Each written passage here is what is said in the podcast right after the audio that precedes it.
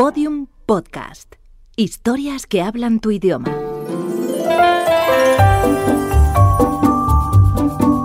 Historias de medianoche. Chicho Ibáñez Serrador.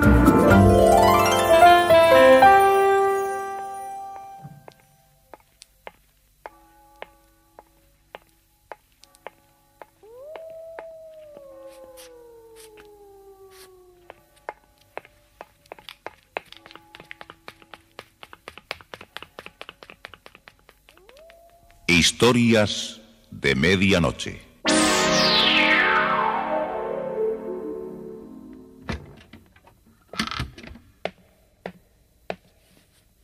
Buenas noches. La cadena Ser les invita desde este momento a entrar en la biblioteca del suspense. Adelante, por favor. Nos está esperando Narciso Ibáñez Serrador.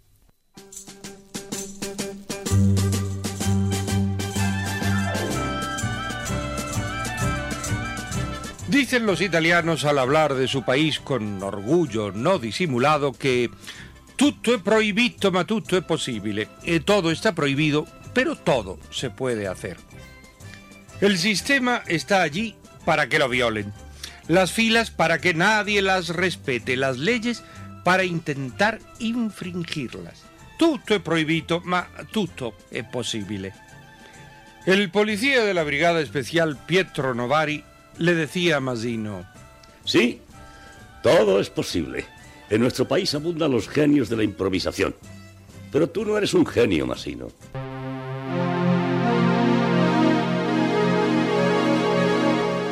El mejor reportaje.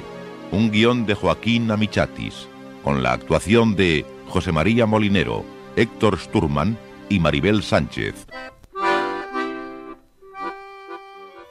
Las mesas del café La Gioconda de la Vía Véneto estaban muy concurridas a las 8 de la tarde. En una de esas mesas estaba el periodista Marco Mazzino con el agente Novari. Tú te atreves a improvisar dentro de un terreno peligroso. ¿Por qué no me contaste en la sauna que el chino del restaurante te había confundido con el confidente? ¿Qué importancia tenía que un chino creyera que me llamaba Lungarotti? Sí, la tenía. Prueba de ellos que quisieron aplastarte con ese andamio. Creyeron que tú eras el soplón. Eh, Menos suerte tuvo ese desdichado chino al que envenenaron, sin lugar a dudas, lo mismo que a Lungarotti, a quien le aplastaron la cabeza. ¿Quiénes lo hicieron? La gente de Paul Bresel lo protegen sin que él mismo se dé cuenta. Y es que no les conviene que caiga en poder de la policía. Entonces, eh, lo que hablamos no será posible. Giovanni Lungarotti no era mi única fuente de información. ¿Fumas? No, gracias. Puede llegarme el dato que necesito en cualquier momento. Pero hay que tener paciencia y mucho cuidado. Dime una cosa. ¿Mm? Después de lo que ha pasado, ¿sigues dispuesto a acompañarme a la cacería del lobo? Espero tu llamada. Y que sea antes del sábado. El director de estampa se va a poner insoportable.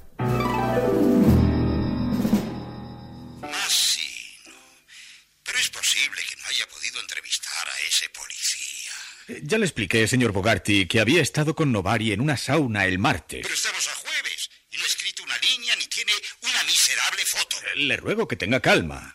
Escuche, Masino. He sabido que Crónica Roja prepara un reportaje sensacional con el asunto de la muerte del tunecino Miot. Han entrevistado a la viuda de Bifelta. ¿Y nosotros qué? Nosotros seguimos los pasos del policía Novari. Me ha permitido una entrevista exclusiva. ¿Cuándo? Estoy esperando su llamada telefónica. No sea ingenuo, Masino. Ese policía se lo quitó de encima prometiéndole una fábula. No va a llamarle. Eh, Confío en él.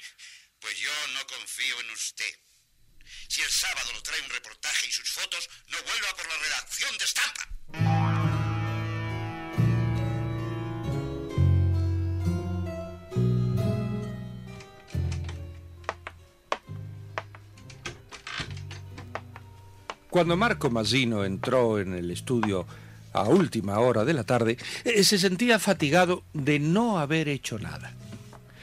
Luciano asomó la cabeza por la puerta de la cocina. Traes una cara de funeral que da miedo. ¿Y tu policía benefactor? No lo he visto. A veces pienso que te ha tomado el pelo. Conozco a Pietro Novari. Me ofreció la oportunidad de hacer un reportaje exclusivo y lo cumplirá. Pues eh, mañana es el último día. ¿Qué es lo que va a decirte el director? Que desaparezca. Aquí tienes al policía invisible. Contesta tú. Diga, Marco Masino, ¿quién llama? ¿es usted? No, señorita. Dígale que una amiga quiere hacerle un favor. ¿Quién es? Una amiga que quiere hacerte un favor. Eh, dame el teléfono. Eh, soy Masino. Me han dicho que está usted buscando algo para hacer un buen reportaje. Yo siempre busco noticias. ¿Quién habla? ¿Le gusta el teatro surrealista? El arte no sirve para primera plana. Escuche.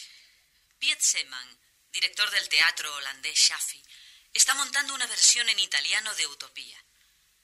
Acuda esta noche al Teatro Flavius de la Plaza Il Parnaso. Hay ensayo general a las 11. ¿Y si no me dejan entrar? Diga al portero que viene a hablar con el coreógrafo. ¿Cómo se llama el coreógrafo? Rocco Novari. ¿Novari? Eh, ¿Tiene algo que ver con...? Es el hermano de Pietro. Brigada especial. Tenga cuidado, señor Masino.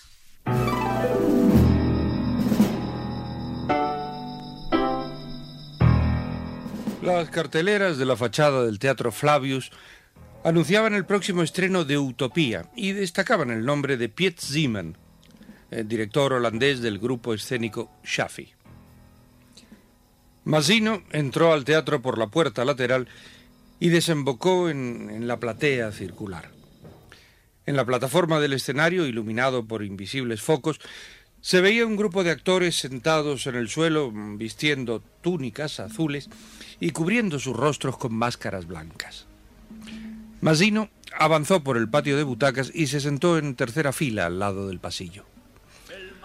Unas voces de coros hablados se escuchaban con claridad. El serpentario, La oropéndola. el juida y el tulaco. Todas ellas llevaban la sombra de los barrotes de la jaula eterna. El barbarú, la bautarra, el trogón y la urraca. El ibis rojo. El trogopán y los grajos. La paloma y el faisán. Un personaje emplumado saltó de la plataforma hacia el patio de butacas y, acercándose a Marco Masino, se inclinó hacia él diciéndole en voz baja. Abandone la sala. Está usted en peligro. Después, el actor, eh, gesticulando con sus manos, proyectó su voz con fuerza. Desnúdate ahora y veremos si eres pez, hombre o mujer. Hágame caso y váyase. Salve su vida. Aún es tiempo. Mi mensaje es verdadero. No pertenece al texto de esta obra. Novari no va a poder hablar con usted. La ciudad de los pájaros va a despertar y el águila devorará el hígado de este nuevo Prometeo encadenado en una butaca del Cáucaso. Marco Masino no esperó más. Se levantó de la butaca y se dirigió hacia la puerta lateral. Eh, Pudo ver que una silueta del coro, con máscara blanca, había saltado del escenario y le seguía apresuradamente. Pero Masino ya había alcanzado el pasillo de los camerinos y corría hacia la salida. Por la puerta de uno de los vestuarios apareció una mujer con amplia túnica y se interpuso en su camino. Sígame. Por aquí. Es la única salida posible. Y entraron en un largo recinto de espejos, eh, cerrando la puerta a sus espaldas. Le pido disculpas, pero a última hora tuvimos que cambiar los planes. ¿Dónde está Pietro Novari? Llamó por teléfono hace apenas 15 minutos, cancelando toda la operación. Le llamamos a usted para advertirle que no viniera, pero ya había salido. ¿No puede decirme qué ha pasado? Novari iba a venir esta noche para entrevistarse con alguien que sabía la dirección de Paul Bressel, pero parece que fue descubierto y tuvo que esconderse. Y en este caso, su presencia en el palco de butacas. Me hacía parecer el confidente de Pietro. Sí, en efecto. Sospechábamos que habían preparado una trampa para el informante. Afortunadamente, uno de los actores pudo avisarle a usted que se alejara del peligro. Uf, todo está superado. Rocco lo llevará en el coche a su casa. Espere mañana alguna información.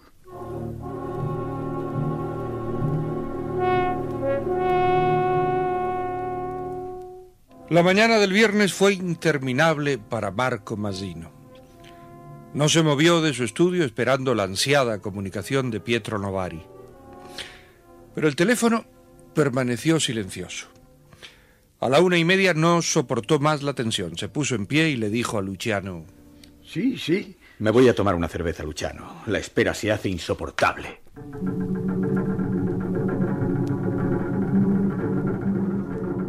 Pero cuando regresó a su estudio, vio a Luciano que estaba hablando por teléfono. Sí, señor, sí, señor. Se lo diré cuando... Espera un momento. Marco, es para ti. ¿Quién es? El que dispara primero.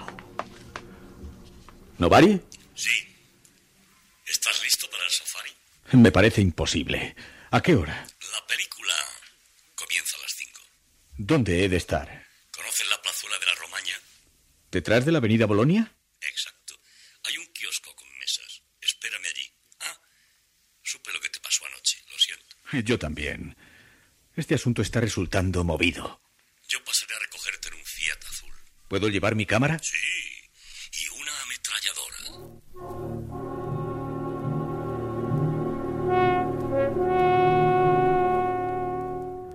A las cinco y cinco minutos pasó Pietro Novari en un automóvil que él mismo conducía.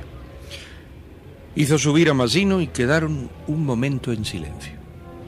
Después levantó sus ojos grises y miró al periodista.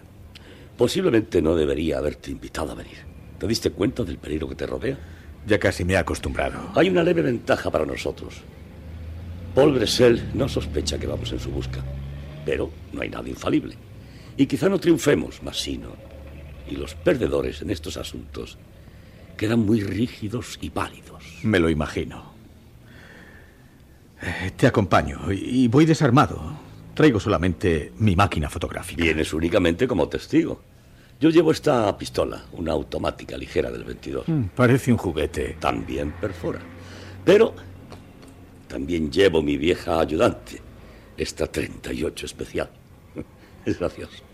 Me tienen por un asesino. Hace diez años que estoy metido en esto y he matado a cuatro hombres, incluyendo al tunecino. No son muchos si se piensa contra lo que he estado todos estos años. Pero siempre que disparas tratas de... No, no, no. He herido también a muchos. Siempre en defensa propia, pero de eso no sale un buen reportaje. Con la pistola 38 puedo poner una bala en un círculo de 7 centímetros a 25 metros. Con la 22 puedo hacer lo mismo, pero en un círculo de 2 centímetros. Es casi tan certera como un rifle. ¿Qué hora tienes? Las cinco y cuarto. Nos pondremos en marcha. Debemos llegar a las cinco y media. ¿A dónde vamos? El soplo vino solamente hace tres horas, pero es seguro. Bresel vive en un piso que alquila en el viejo edificio de la calle Colombo. Él no estará allí cuando lleguemos, pero aguardaremos que llegue.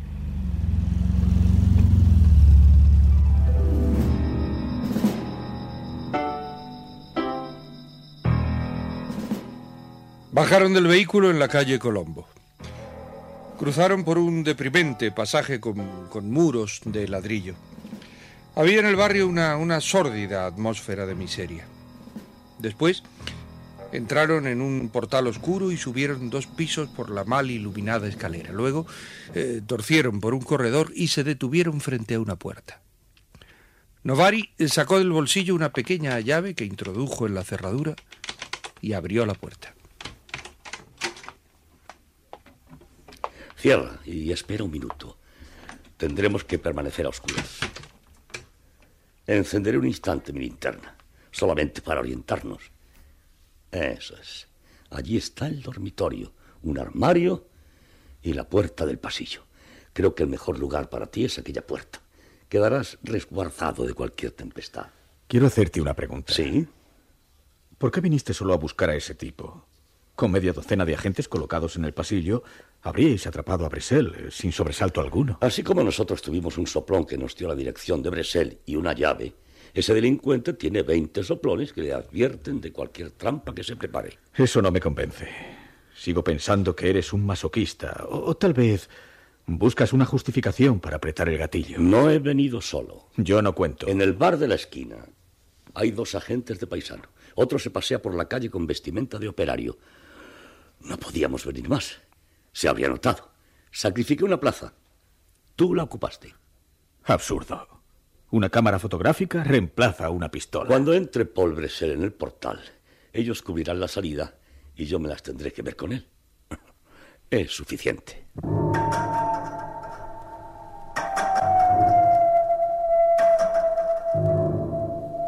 El silencio se hizo espeso. La oscuridad aún más densa. Marco Masino por un instante escuchó dentro de su cabeza la voz de los vendedores de la revista cuando, cuando saliesen por las calles de Roma el próximo lunes.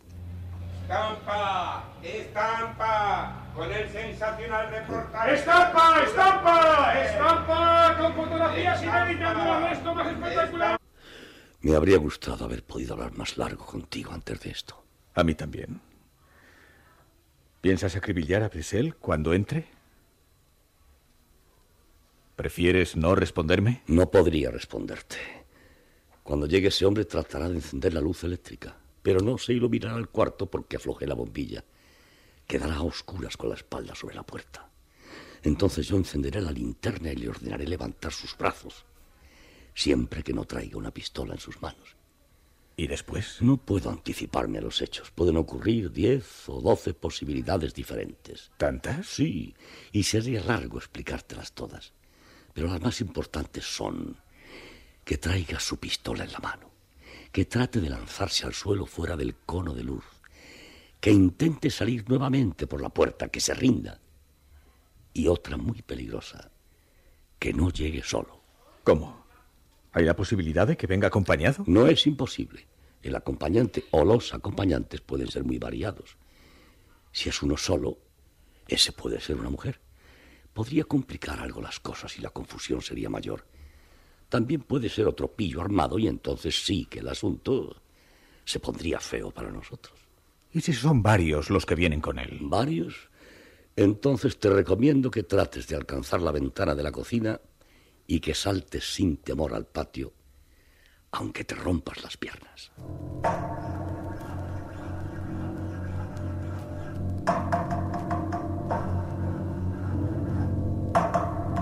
Los dos hombres habían quedado nuevamente en silencio, separados por aquella inmensa oscuridad que agrandaba las distancias del pequeño recinto. Marco Masino, con su flash en las manos, sintió por primera vez la angustia del encierro prolongado. Pensó en el hombre que iba a entrar en aquella trampa inesperada y le pareció que todo iba a ser demasiado cruel. ¿Puedo decirte algo? Sí. Dijiste que una de las posibilidades era que Bresel entrara con una pistola en sus manos. Si fuera así, ¿qué vas a hacer? Ya te expliqué que un hombre con un arma en la mano no ofrece ninguna clase de garantías aunque tenga un escuadrón delante de él. Medio segundo puede bastar para que yo quede en el suelo, manchando de rojo las tablas del suelo. Se tarda mucho más en decir en voz alta, levante las manos, que en apretar un gatillo. Mientras yo estuviera diciendo esas tres palabras, pueden estar agujereando mi barriga. ¿Así? ¿Que piensas disparar inmediatamente si Bresel lleva una pistola en la mano? Sí. Pero ese hombre no es un asesino. No voy a esperar que lo sea conmigo.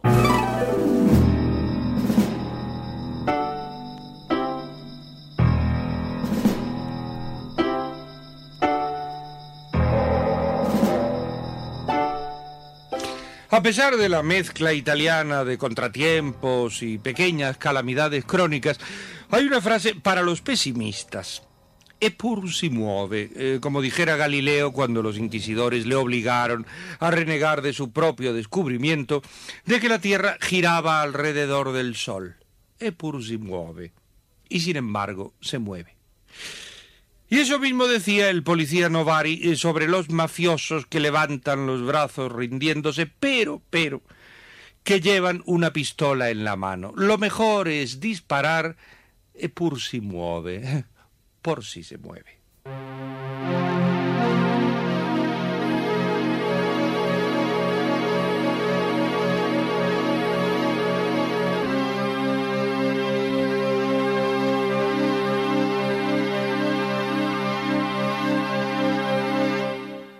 Historias de Medianoche Diariamente de lunes a viernes por la cadena Ser, una selección de relatos con los componentes del suspense y del humor negro presentados por Narciso e Ibáñez Serrador.